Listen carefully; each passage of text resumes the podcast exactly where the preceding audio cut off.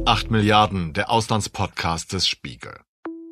Taiwan stand in dieser Woche im Mittelpunkt der Weltpolitik, ausgelöst durch einen Besuch von Nancy Pelosi, der Sprecherin des US-Repräsentantenhauses. 这是一场彻头彻尾的闹剧。Pelosis Besuch in Taiwan ist eine komplette Farce. Unter dem Deckmantel Demokratie verletzen die USA Chinas Souveränität. Taiwans Tsai Ing-wen und ihresgleichen gründen ihre Hoffnung auf Unabhängigkeit auf die US-Macht. Ein Verrat an den nationalen Interessen Chinas. Solche regressiven Bewegungen werden nichts am internationalen Konsens ändern, dass es nur ein China auf der Welt gibt. Und sie werden auch die Entwicklung hin zu einer Wiedervereinigung Taiwans mit Kontinentalchina aufhalten. Wer mit Feuer spielt, der wird kein gutes Ende nehmen. Und wer China ärgert, muss bestraft werden. Schon im Vorfeld hatte diese Reise diplomatische Proteste Pekings hervorgerufen, die sich in immer schärferen Statements der Regierung wie diesem des Außenministers Wang Yi ausdrückten und schließlich in einem groß angelegten Manöver der chinesischen Streitkräfte rund um Taiwan gipfelten. Nicht wenige Beobachter sahen darin die Eskalation eines geopolitischen Konflikts zwischen China und den USA, der schon lange das Risiko einer militärischen Auseinandersetzung zwischen den Großmächten birgt. Meine Kollegen Christoph Giesen und Bernhard Zandt haben die Ereignisse dieser Woche von den beiden chinesischen Antipoden aus beobachtet. Christoph, aktueller China-Korrespondent des Spiegel, war in der südchinesischen Stadt Xiamen. Bernhard, der nach langen Jahren in China nun von New York aus das Verhältnis der Volksrepublik zu den USA analysiert, war in Taiwan. Wenn man als langjähriger China-Korrespondent auf Taiwan ist, dann fällt einem natürlich das auf, was hier ganz ähnlich ist wie da drüben. Das ist die Sprache, das sind die ganzen kulturellen Gebräuche. Die Nähe ist, ist riesig. Also Bank, das lässt sich überhaupt nicht leugnen und es, äh, wie soll ich sagen, es bezaubert einen eigentlich äh, oftmals, äh, oft sogar anders als in Hongkong beispielsweise, wo ja Kantonesisch gesprochen wird, ist das eine Mandarinkultur, die, die ganz eng ist. Ich habe in dem großen Report, den wir diese Woche im Heft haben, einige Figuren drin, die fast nostalgisch davon erzählen, wie groß die Nähe zwischen den Taiwanern und den, und den Chinesen war, so vor etwa 15 Jahren, also etwa von, sagen wir mal, von 2000, vor allen Dingen bis zu den Olympischen Spielen in Peking 2008, die ein ganz bedeutendes Ereignis sind in der jüngeren Entwicklung dieses chinesischen Kosmos. Und das hat sich sehr, sehr stark verändert so sehr, dass heute hier eindeutig die Mehrheit äh, der, der Menschen in Taiwan politisch sich immer weiter distanzieren vom Festland. Ganz grob gesagt äh, sind es, glaube ich, die, der zunehmende Nationalismus, das zunehmend herrische Auftreten des Festlandes, das natürlich immer stärker wird. Es ist auch das, was in Hongkong passiert ist. Hongkong und Taiwan sind sehr nahe und das, was äh, Peking in Hongkong gemacht hat über die letzten Jahre, hat viele Menschen in Taiwan sehr, sehr abgeschreckt. Und drittens, etwas, was man nicht vergessen darf, auch wenn es gar keinen unmittelbaren politischen äh, Anlass hat, ist natürlich die Pandemie. Die Abschottung, die wir, glaube ich, in vielen Pandemie-Geschichten und Podcasts besprochen haben, Chinas, hat diesen, diesen Graben, der in Wirklichkeit geografisch so eng ist, unglaublich tief gemacht.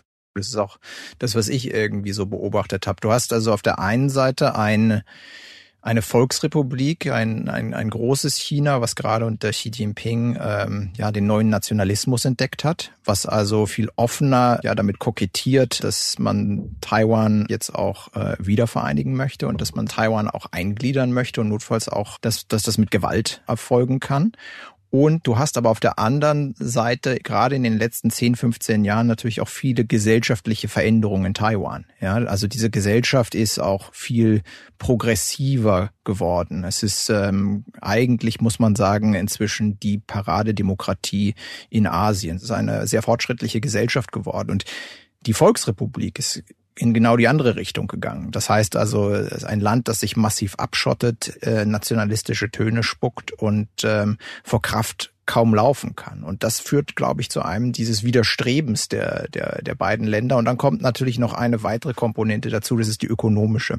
Taiwan hat vor 10, 15 Jahren eine sehr, sehr große Abhängigkeit von der Volksrepublik gespürt. Ja, und ähm, die Chinesen die Festlandchinesen, die Volksrepublik hat das auch bewusst genutzt, indem man halt taiwanische Investoren ähm, nach China gelockt hat und da sind halt sehr viele Verbindungen entstanden. Und ähm, das löst sich zwar nicht, aber Taiwan hat sich in den letzten 10, 15 Jahren auch ökonomisch gewandelt. Das ist zum, zum, zum wichtigsten Hersteller von Halbleitertechnik weltweit inzwischen geworden. Also Taiwan hat es auch geschafft, in der Computerindustrie, in der Chipindustrie eine Nische zu finden, wo man absolut weltmarktführend ist. Und ähm, da kann man sich dann auch tatsächlich von dieser ökonomischen Abhängigkeit von der Volksrepublik ganz gut lösen. Also wenn von heute auf morgen China sagen würde, wir machen mit euch gar nichts mehr, liebe Taiwaner, wir bestrafen euch, dann würde das ökonomisch zwar spürbar sein in Taiwan, aber es wäre nicht eine so große Auswirkung wie sagen wir mal in Hongkong, wo man sagen muss,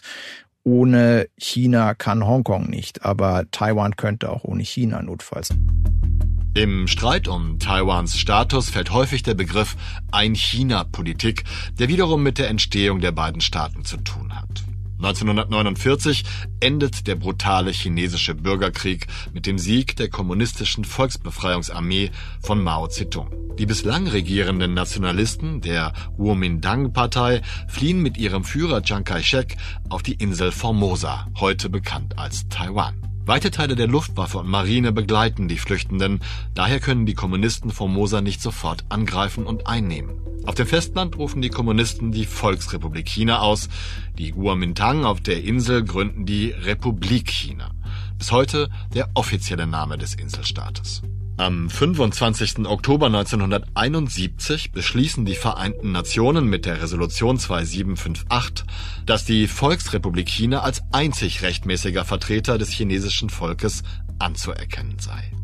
Taiwan ist seitdem nicht mehr in der UNO vertreten. Am 1. Januar 1979 erkennen die USA die Kommunistische Volksrepublik China offiziell als einzigen legitimen chinesischen Staat an Gleichzeitig ziehen sie ihre Anerkennung der Republik China zurück und entscheiden sich so in der Ein-China-Doktrin. Lediglich 13 andere Staaten, viele von ihnen Inselstaaten in Karibik und Ozeanien, sowie der Vatikan pflegen heute noch offizielle diplomatische Beziehungen zur Republik China. Und seit 1949 erheben sowohl Peking als auch Taipeh Anspruch auf das Territorium des anderen Staates. Anders als in der Volksrepublik spielt das Thema Rückeroberung auf der Insel jedoch praktisch keine Rolle mehr. Also die Politik Chinas ja in den letzten ja 25 Jahren kann man es eigentlich sagen, war der Gedanke, dass man eine eine friedliche Lösung herbeiführt und ähm, da war eigentlich das das Modell, nachdem man es gerne umgesetzt hätte, das äh, wie man es mit Hongkong äh, erreicht hat 1997. Also das Stichwort ist hier ein Land, zwei Systeme. Das war also der Schlüsselbegriff, mit dem man auch versucht hat, den Taiwanern gegenüber zu sagen, ihr könnt eure Struktur mehr oder minder behalten, aber es ist klar, ihr ähm, kommt jetzt unter die Obhut Pekings. Und was, glaube ich, auch wie ein Katalysator bewirkt hat in dieser Situation, war das Sicherheitsgesetz, was in Hongkong eingeführt worden ist. Das hat dazu geführt, dass das einfach sehr, sehr viel von den Freiheiten der Hongkonger verschwunden ist mit dem, was, was Peking da einfach durchgedrückt hat. Diesen entscheidenden Punkt hob auch Nancy Pelosi hervor, als sie in Taipeh die amerikanische Unterstützung für Taiwan bekräftigte. Wir sind Befürworter des Status quo und allem, was damit zusammenhängt. Wir wollen nicht, dass Taiwan irgendeine Gewalt widerfährt. Es geht also um Stärke, Wohlwollen und die Demonstration einer Demokratie, die sich zu einem stärkeren Ort entwickelt hat und einen starken Kontrast zu dem bietet, was in Festlandchina geschieht. Man braucht keinen weiteren Beweis als das, was in Hongkong unter der Überschrift Ein Land, zwei Systeme geschehen ist. Under one country, two systems. Die Konsequenz ist natürlich, dass man sich das in Taiwan auch sehr genau angeguckt hat äh, und gesehen hat, dass ein Land, zwei Systeme vielleicht gar nicht so ein äh, verlockendes Versprechen ist, weil das natürlich, siehe Hongkong, auch sehr, sehr schnell einfach äh, vorbei sein kann und man dann vielleicht nur noch ein Land und anderthalb Systeme oder ein Land und ein, ein Viertelsystem hat und bald nur noch ein Land, ein System. Und das ist natürlich nicht das Ziel der Menschen. Und daraus, und das war jetzt der lange Bogen, ergibt sich natürlich, dass die friedliche Lösung, zumindest in den nächsten Jahren, eher vom Tisch ist, dass irgendwie die Leute freiwillig sagen, China, Mensch, das ist eine total tolle Idee, ähm, lasst uns doch jetzt endlich das alles äh, unter einem Label machen. Das ähm, ist in die Ferne gerückt und daraus ergeben sich dann für jemanden wie Xi, für den das halt wirklich eine, eine Kardinalsfrage ist, weil er natürlich, wenn er das hinkriegt, Taiwan ähm, an sich zu binden, dann führt das dazu, dass viele Chinesen ihm natürlich dankbar sein werden. Aber ähm, das umzusetzen wird dann eventuell nur noch auf militärischem Wege möglich sein. Ich war vor, glaube ich, vier Jahren zuletzt hier und erinnere mich, dass ich da einmal an einem Abend mit zwei Philosophen in eine Kneipe gegangen bin und wir da eine, eine sehr äh, interessante und, und dann auch zunehmend äh, alkoholschwangere äh, Unterhaltung führten. Damals war Trump äh, der, der Präsident in den USA. Und die beiden haben mir auf eine Weise quasi ihr Herz ausgeschüttet und haben gesagt, seien wir doch ehrlich, in Wirklichkeit wird uns hier niemand rausholen. Damals ist mir die tiefe Melancholie, die, die sozusagen diese permanenten Ansprüche der, der, der Festlandschinesen hierher ausgelöst haben, dieses äh, donnernde, dominierende Gerede, die Rhetorik, die immer schärfer werdende Rhetorik und die Realisierung auf der taiwanischen Seite, dass man dem eigentlich nicht wirklich was entgegenzusetzen hat. Und das ist ein Grund, warum nun ein solcher Besuch wie von Frau Pelosi, der meines persönlichen Erachtens äh, nicht sehr klug getimt war und gegen den sich vieles einwenden lässt, doch für viele Taiwaner eine große Bedeutung hat. Die, die Taiwaner fühlen, da ist jemand, der unterstützt uns wirklich. Die sind äh, tatsächlich auf unserer Seite. Und so wurde, glaube ich, auch in der Mehrheit der Bevölkerung hier der Pelosi-Besuch wahrgenommen. Das, glaube ich, ist die zentrale Frage, die die Menschen hier außenpolitisch beschäftigt. Innenpolitisch haben sie die Sorgen, die wir irgendwie alle haben auf der Welt. Aber außenpolitisch ist das, glaube ich, die zentrale Frage, die sie, das ist das, was sie an der Welt interessiert. Wie wichtig sind wir der Welt? 我想强调指出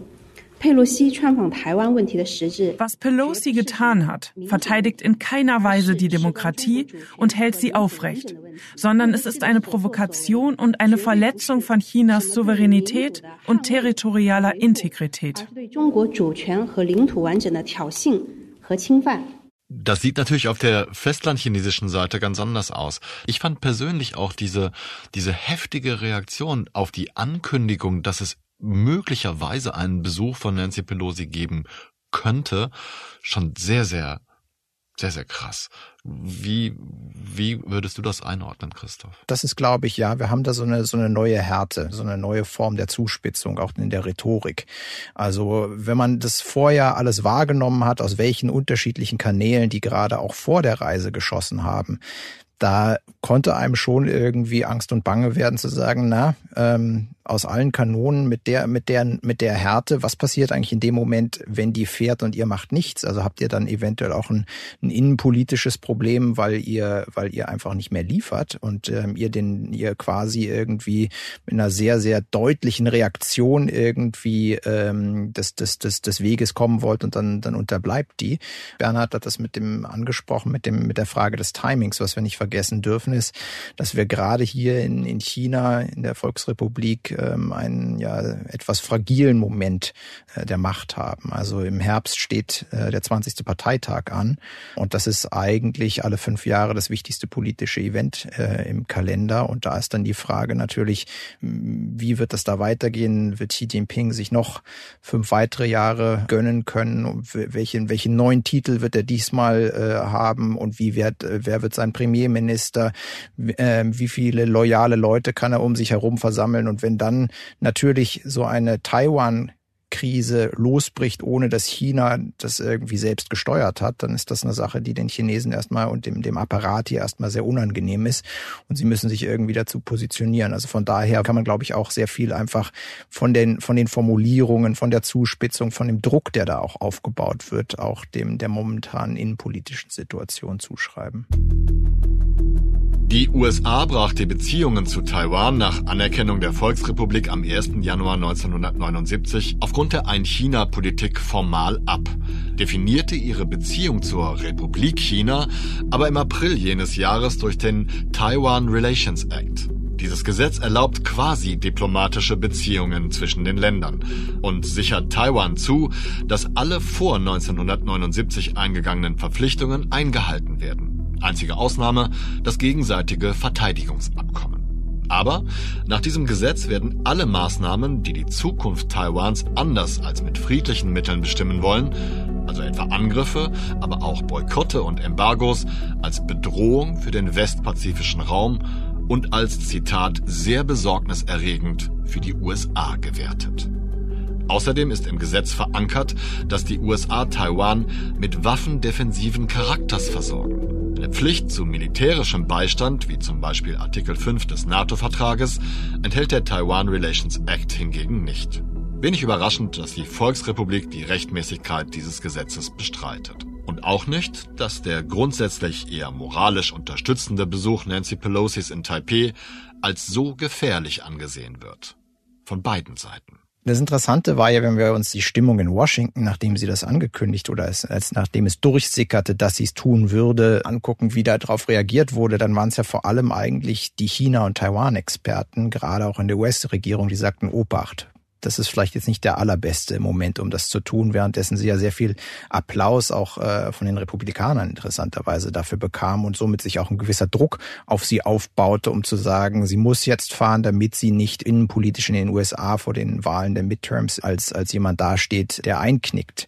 Daher glaube ich, war das jetzt vielleicht für Nancy Pelosi ein, ein strategischer Move, ist aber jetzt glaube ich nicht irgendwie eine Grand Strategy zu sagen, wir schieben da jetzt unsere Sprecherin des Repräsentanten Hauses hin. Das ist eine Sache, die interessanterweise in China eher so wahrgenommen wird als eine ganz bewusste Provokation, was viel damit zu tun hat, dass der chinesische Apparat entweder es nicht verstehen will oder es tatsächlich nicht versteht, da äh, rätsel ich eigentlich auch schon irgendwie die letzten Jahre dran rum, wie eine parlamentarische Demokratie oder auch eine präsidiale Demokratie aufgebaut ist. Das heißt also, dass es eine Trennung zwischen dem Parlament, in dem Fall dem Repräsentantenhaus und der, der Regierung gibt. Und in China gibt es da eine gewisse Gleichsetzung. Ja? Also da ist hier ganz klar die Formulierung, ihr schickt die Nummer drei. Und Nancy Pelosi ist aus unserer Sicht die Vertreterin Washingtons. Und da kann man dann sehr viel argumentieren und sagen, sie ist aber eine Vertreterin des Parlaments und Joe Biden ist gar nicht mal so happy mit der Reise. Das ist eine Sache, die kommt hier nicht so richtig an im System. Interessant war ja, dass unter den Amerikanern, die sich mit dem Besuch schwer taten, vor allen Dingen die Militärs auch waren. Nicht nur China- und Taiwan-Experten, sondern das Militär hatte keine Freude damit. Und ähm, das ist ja nun, glaube ich, die Frage, die ultimativ, auch wenn man sie so, so direkt nicht ansprechen will, hinter allen Taiwan-Sorgen steht, droht hier wirklich ein militärischer Konflikt, kommt es hier zum Krieg. Und offenbar haben amerikanische Militärs da eine etwas vorsichtigere Wahrnehmung, als es, als es mancher Politiker hat. Und ähm, da die ja jetzt nicht äh, bekannt dafür sind, äh, irgendwie ganz schnell zu kuschen, würde ich auch sagen, ist das auch ein Grund, äh, darauf zu hören. Und ich nehme an, das ist auch der Grund, warum Biden äh, sich überhaupt nicht selber geäußert hat und gesagt hat, was er von dem Besuch hält, sondern seine Generäle und Admirale da äh, zitiert hat, die gesagt hatten, sie hielten es äh, gerade im Moment für keine besonders gute Idee. Aber das sind zwei spannende Punkte, die, die finde ich zusammengehören. Einmal die vorsichtigeren Einschätzungen der militärischen US-Strategen gegenüber den Politikern und dann die tatsächlich erfolgten und nicht nur rhetorischen Antworten Chinas auf den Besuch Pelosis in Taiwan mit groß angelegten Manövern, die ganz offensichtlich, so empfinde ich das, auch kleine aber wichtige Grenzen überschreiten, indem sie in taiwanische Hoheitsgewässer eindringen, indem sie auch in japanische Wirtschaftszonen Raketen abfeuern. Die Militäroperationen sind ein notwendiger Schritt, um den gefährlichen Aktionen taiwanischer und US-Behörden in der Taiwan-Frage zu begegnen. Das östliche Kommando hat systematische Übungen für alle Faktoren organisiert, in denen verschiedenste Einheiten und Zweige der Streitkräfte gemeinsame Angriffe von See aus, Schläge an Land, Lufthoheitskontrolle und andere Zielübungen mit scharfer Munition erproben. Wir warnen jene, die Taiwan mit böswilligen Absichten besuchen und auch die Elemente, die Taiwans Unabhängigkeit befürworten, dass das östliche Kommando der Volksbefreiungsarmee die volle Überzeugung und alle Fähigkeit besitzt, alle Provokationen zu kontern und die nationale Souveränität und die territoriale Integrität resolut zu schützen. Es klingt schon sehr aggressiv, wenn Guzong, der stellvertretende Stabschef der Volksbefreiungsarmee für dieses Gebiet, die Manöver seiner Truppen beschreibt. Aber wie gefährlich ist die Situation tatsächlich? Könnte die Eskalation dieser Woche gar einen Vorwand für Peking bieten, die Invasion Taiwans vorzuverlegen? Ich glaube, was was wir und und und so habe ich diese diese Einschätzung der Militärs einfach äh, verstanden. Also es gibt geheimdienstliche Dossiers, äh, die in den USA kursieren, die so etwa auf das Jahr 2027 ähm, eine mögliche Invasion der Volksbefreiungsarmee in Taiwan datieren. Und ich glaube, dass auch gerade der Ukraine-Konflikt da eine, eine, eine große Rolle spielt. Das heißt also, dass man sich natürlich auch auf chinesischer Seite angeguckt hat, was ist da passiert, was ist da auch vielleicht schiefgelaufen, aber welche Folgen wird das eventuell auch haben auf, auf westlicher Seite. Das heißt also, wenn man sich die Frage stellt, Post-Ukraine oder aus der Ukraine-Erfahrung heraus, wo findet der nächste Konflikt statt, dann kommen sehr viele auf Taiwan. Und wenn Taiwan jetzt irgendwie sehr stark in sehr kurzer Zeit militärisch ausgerüstet wird und aufgerüstet wird, dann kommt man natürlich an so eine, so eine Art Wettrennen und ähm, bei dem es darum geht zu sagen, wenn China eigentlich den Plan für 27 hätte, aber ähm, man 27 dann dann ähm, sozusagen die die die die die die die, die richtige Kampfgröße erreicht hat, aber dann die Gegenseite irgendwie schon wieder aufgerüstet hat, dann dann ist es eine sehr sehr sehr, schwieriges Rennen. Und ich glaube, dass man auch auf militärischer Seite gerade bei den Amerikanern die Furcht war, was passiert, wenn die irgendwie genau zu diesem Ergebnis kommen und sagen, okay, dann all in, dann versuchen wir es halt jetzt einfach ein bisschen früher und nutzen auch die diese, diese Situation der Ungewissheit in der Ukraine gerade, dass es da irgendwie so, eine, so zwei Fronten äh, plötzlich gibt. Also das ist, glaube ich, so diese Melange, wo steht man gerade, welchen Einfluss hat auch Ukraine auf die chinesischen Entscheidungsprozesse gehabt. Und man das jetzt nicht unbedingt provozieren wollte, dass man in eine, ja, die nächsten Großkonflikt reinschlittert. Gewiss haben beide Seiten, weder die Amerikaner noch die Chinesen, äh, sozusagen den Plan, hier einen, einen Krieg vom Zaun zu brechen. Ich fand bei diesem Besuch hier sehr interessant, was ich über die relativ konkreten Erkenntnisse der taiwanischen Militärexperten gelernt habe. Erst einmal, glaube ich, wissen alle Taiwaner, dass China und schon mal unter Xi Jinping die Insel mit dem, mit dem Mutterland verbinden will. Also äh, vereinigen, das Wort Wiedervereinigung ist in der Tat heikel, weil, es, äh, weil die Geschichte ja komplizierter ist. Das sollte eigentlich immer mit, mit friedlichen Mitteln geschehen. Die Wahrnehmung Chinas ist aber, dass durch seine eigene, wenn ich mich so ausdrücke, durch seine Grobheit, seine erkennbar, auch draußen erkennbare Rüdheit, Robustheit ist eigentlich ein zu freundliches Wort, wenn man vor allen Dingen auf Hongkong schaut, sie eigentlich dieses Taiwan, dass sie Ursprünglich, als ich nach China kam 2012, konnte man noch sagen, die Strategie Chinas ist, dieses, dieses Taiwan wirtschaftlich so fest zu umarmen, dass es praktisch nicht mehr japsen kann. Diese Strategie hat sich wegen Hongkong, wegen des wachsenden Nationalismus in China, wegen des äh, immer stärker werdenden amerikanisch-chinesischen Gegensatzes letztlich aufgelöst.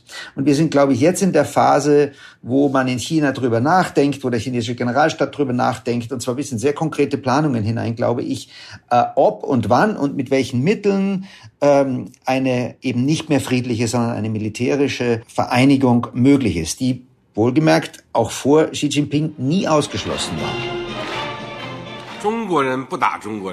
Chinesen greifen keine Chinesen an. Wir werden alles versuchen, um eine friedliche Wiedervereinigung zu erreichen. Denn eine Wiedervereinigung mit friedlichen Mitteln ist das Beste für unsere taiwanischen Landsleute und ganz China. Wir geben kein Versprechen ab, auf die Anwendung von Gewalt zu verzichten und behalten uns die Möglichkeit vor, alle erforderlichen Mittel zu ergreifen. Faktisch, das ist also geradezu offizielle chinesische Position, ist man vor 2027 nicht in der Lage, weder mit seinen Luftstreitkräften noch mit seinen Seestreitkräften noch mit seinen äh, Raketenstreitkräften diese Insel einzunehmen. Als offizielles Datum wird, und zwar von chinesischer Seite, eigentlich das Jahr 2035 genannt. Ob das am Ende, ob alle militärischen Parameter erfüllt sein müssen, ob man genug Flugzeuge hat, genug Landungsschiffe, genug amphibische Kapazitäten, genug äh, äh, Raketen jetzt im, im, im harten militärischen Sinn. Wir reden noch nicht von wahrscheinlich dem noch viel wichtigeren Cyberaspekt, dem elektronischen äh, Kriegsführung und so weiter. Und man nicht trotzdem vorher politisch entscheidet, äh, uns reicht's jetzt. Wir, wir sehen sozusagen keine, keine Möglichkeit einer friedlichen Vereinigung. Mit anderen Worten, wenn es also zu einer politischen Entscheidung käme, das vorher zu machen, dann könnte der Krieg hier ausbrechen. In den Wargames, die die Amerikaner veranstalten, äh, sind die Ergebnisse offenbar immer sehr beunruhigend. Also der Einfluss, den Amerika wirklich hätte, sozusagen eine solche Operation hier zu äh, unterbinden, die sind offenbar gar nicht so gut, wie man, wie man annimmt. Das ist der Konflikt, vor dem glaube ich, Militärs und die, die quasi dann diese geopolitischen Krümel oder die Fetzen oder die Granatsplitter, die dann in der Welt herumliegen, aufsammeln müssen, so beunruhigt. Und dieser Schaden, ich glaube, da sind Christoph und ich uns einig, wäre gigantisch. Der wäre wirklich kaum auszumalen. Wir sehen, was der Ukraine-Krieg ausgelöst hat. Wenn das, wenn das hier dazu käme, man muss gar nicht jetzt schwarz malen. Ich glaube, das ist einfach objektiv, äh, kann man das so sagen. Der wäre, der wäre absolut grauenhaft und deswegen eben auch äh, sehr viel, sehr viel Sorge und, und, und Zurückhaltung bei Leuten, von denen man das in der Form sonst nicht erwarten würde. Gebe ich dir völlig recht, Bernhard. Also er wäre natürlich viel blutiger als das, was wir uns jetzt in der Ukraine ansehen können. Er hätte aber auch für die Weltwirtschaft ökonomische Auswirkungen, die all das, was gerade in der Ukraine passiert, ums Vielfache potenzieren würden. Man muss sich nur mal angucken, wie eng verwoben die deutsche Wirtschaft mit China ist im Unterschied zu Russland. Also da würde schon der ein oder andere DAX-Konzern relativ schnell ins, ins Schnaufen kommen und all diese ganzen Lieferketten und Handelswege, die Richtung China und Taiwan gehen. Und ähm, wir hatten es ja vorhin angesprochen, die Frage einfach der Halbleiter- und Chipindustrie, die so relevant ist in, in Taiwan. Ähm, das ist das ist alles nicht ersetzbar in der Form und würde zu sehr, sehr, sehr großen Verwerfungen führen. Aber in China auch, oder? In China auch, ja. Ich, ich rede von der Weltwirtschaft jetzt gerade. Also damit ist natürlich auch China betroffen, klar, klar. Es führt auch zu, zu großen, großen Auswirkungen in China. Nur im Chinesischen gibt es die Formulierung des Chiku, also das heißt übersetzt des bitteren Essens. Ähm, das ist eine Sache, die, die man, die man relativ schnell hier in China lernt. Ähm, es ist so mehr oder minder der Glaube des Chinesen und das vermitteltes Regime in der Lage sind, mehr Bitterkeit zu schlucken als alle anderen, die also da irgendwie durchkommen durch die Sache und, und dass man halt und das ist auch Teil dieses dieses neuen Nationalismus, den Xi Jinping seit fast zehn Jahren ähm, hier predigt, natürlich um den Leuten zu sagen, es gibt da Mächte im Ausland, also allen voran die USA, die wollen uns Chinesen nach dem Leben trachten. Wir müssen zusammenstehen und wir ähm, werden durch schwierige Zeiten gemeinsam gehen müssen, aber wir werden am Ende irgendwie erstarkt aus diesem Konflikt hervorgehen. Und ein Teil dieses, dieses, dieser Kalkulation ist einfach, dass ja die Frustrationstoleranz der Chinesen höher ist als äh, aller anderen auf der Welt. Wenn wir das Ganze jetzt versuchen zusammenzubinden und ein, ein bisschen einen Ausblick zu wagen, nach einer Woche, in der Nancy Pelosi nicht äh, koordiniert mit den amerikanischen Regierungsapparaten Taiwan besucht, die chinesische Reaktion darauf erst verbal sehr heftig ausfällt und dann in Manövern mündet, die Grenzüberschreitungen mit einkalkulieren. Wenn wir nach dieser Woche Lehren ziehen und gucken, wie es weitergehen könnte. Wie würde das eurer Meinung nach aussehen? Na, ich glaube, du hast an einer Stelle das gerade schon angesprochen, nämlich diese Grenzüberschreitungen. Also da wird es natürlich jetzt bestimmte Verschiebungen einfach geben im, im militärischen Sinne und bestimmte Manöver werden jetzt einfach durch den Pelosi-Besuch auch in den nächsten Monaten und Jahren begründbarer werden für das chinesische System. Einige der Sachen, die, die, die jetzt einfach durch diese Übungen etabliert werden, die werden auch nicht so leicht sich wieder zurückdrehen lassen. Also da wird es eine gewisse Zuspitzung geben und die werden die Chinesen auch nicht zurücknehmen und werden das auch äh, immer wieder auf diesen Pelosi-Besuch dann irgendwie zurückführen in ihrer Argumentation. Aber wenn wir uns, sagen wir mal, die sonst mittelfristige Perspektive angucken, wird es jetzt in den nächsten zwei Wochen zu einem großen Krieg kommen? Nein das wird nicht passieren. Das zeigt ja auch die chinesische Reaktion, dass sie an, an weiten Stellen das, was sie, was sie gemacht haben, dass es einer gewissen Erwartbarkeit entsprochen hat. Ja, es gab wirtschaftliche Sanktionen von China auf ähm, 2000 ähm, taiwanische Produkte, vor allem Lebensmittel. Es gab Cyberattacken gegen die Website der taiwanischen Präsidentin und des, äh, des, des, des Außenministeriums in Taiwan. Und man hat halt diese, diese Militärmanöver in Gang gesetzt, aber es ist jetzt alles im Rahmen dessen gewesen, was man irgendwie hätte, hätte konservativ vorhersagen können, was da ja, passiert ist von chinesischer Seite. Und ich würde dem, weil ich vorher viel über das Militär und über die Abgründe, die uns möglicherweise bevorstehen, geredet haben, äh, würde ich vielleicht noch mal ein positives Szenario entwickeln, wie was denn sozusagen hier gut gehen könnte. Der Ukraine-Krieg hat ja für die USA zur Folge, dass sie überlegen müssen, äh, wie sie sozusagen ihre Ressourcen aufteilen. Ihre politischen Ressourcen, vielleicht auch ihre finanziellen, aber auch ihre diplomatischen Ressourcen. Und ich habe in den USA zuletzt schon wahrgenommen, dass man äh, das Gefühl hatte, dass dieser sehr konfrontative Kurs, der sich zwischen China und den USA unter, unter Präsident Trump entwickelt hatte, vielleicht im Angesicht der, der, der russischen Aggression in der Ukraine im Moment auf der anderen Seite der Welt nicht so eine kluge Idee ist. Also das positive Szenario wäre, dass ähm, sich vielleicht Xi Jinping und, und Joe Biden vor diesem Besuch kurz äh, angeschaut und gesagt haben, pass auf, die kommt jetzt zu dir, ja, sagt Biden, äh, das wird so und so werden. Und der Xi im sinngemäß gesagt haben wird, ja, dass da nichts drauf passiert, das könnt ihr nicht erwarten, aber dass die beiden eine Leitplanke eingezogen haben oder künftig einziehen werden, dass man in einem Korridor äh, der gegenseitigen Provokationen, aber auch natürlich der wichtigen gegenseitigen und vor allen Dingen der Amerikaner Konfrontation mit China äh, bleibt ohne eben die ultimative Eskalation äh, zu riskieren. Es droht natürlich, wie in vielen anderen Fragen auf der Welt, in Washington, da es nun mal eine Demokratie ist im Gegensatz zu China, nicht nur die, die Midterms jetzt im November, sondern wir haben da 2024 eine Wahl. Und wer dann dort gewählt wird, das äh, ist jetzt ein kleiner schwarzer Fleck auf meinem positiven Outlook, den ich hier sozusagen vorschlage.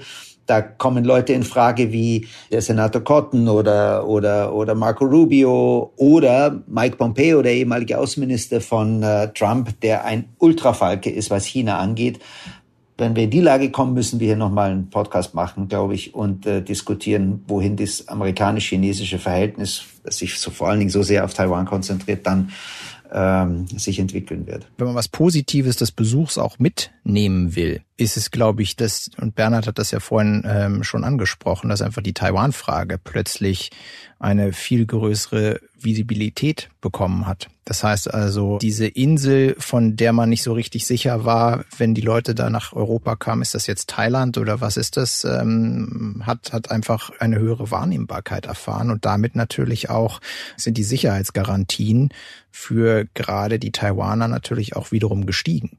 Ja, also wenn ein Donald Trump noch vor ein paar Jahren gefragt hat, wieso soll ich da irgendwie meine, meine, meine Leute reinschicken, das, das lassen wir jetzt mal schön und wir geben diese Insel irgendwie an meinen, meinen Busenfreund Xi Jinping zurück, dann ähm, ist das jetzt mit so einer Reise natürlich deutlich schwieriger einfach geworden, weil das ganze Thema einfach nochmal wieder auf den, aufs Tableau gekommen ist. Also von daher kann man das, glaube ich, auch schon wieder als positives äh, Fazit dieser Reise ziehen. Unser Gespräch fand erst heute Morgen statt halb neun Hamburger Zeit, als es bei Bernhard und Christoph schon 14.30 Uhr war. Noch während wir sprachen, verhängte China Sanktionen gegen Nancy Pelosi und ihre unmittelbaren Angehörigen. Sie habe die Ein-China-Politik mit Füßen getreten und den Frieden in der Region gefährdet. Keine zwei Stunden später unterbrach China offiziell die Zusammenarbeit mit den USA bei den Themen Klima und Verteidigung. Begründung auch hier die Missachtung Pelosis gegenüber dem starken Widerstand der Volksrepublik hinsichtlich ihres Besuches. Pelosi hingegen meinte, China könne Taiwan nicht isolieren, indem es westliche Staatsvertreter davon abhalte, dorthin zu reisen. Ich persönlich hoffe, dass die chinesischen Manöver der Volksbefreiungsarmee rund um das andere China am Sonntag ohne Zwischenfall zu Ende gehen. Das war 8 Milliarden, der Auslandspodcast des Spiegel. Ich bedanke mich bei Bernhard Zandt und Christoph Giesen für das interessante Gespräch am Ende dieser aufregenden Woche und die spannenden Erkenntnisse darin. Frauke Böger, Anne Martin und Lenne Kafka haben mich bei dieser Folge unterstützt. Unser Audio-Engineer Philipp Fackler hat sich dieser Folge angenommen. Klaglos meine mehrfachen Verspätungen ertragen und sie in Rekordzeit klanglich veredelt. Dafür bedanke ich mich ganz herzlich. Und ich danke allen Menschen, die uns diesmal zuhörten, für ihr Interesse an dieser Folge. Bleiben Sie tapfer und gesund, bis wir uns kommende Woche wieder hören. Ich verbleibe bis dahin, Ihr Olaf Holl.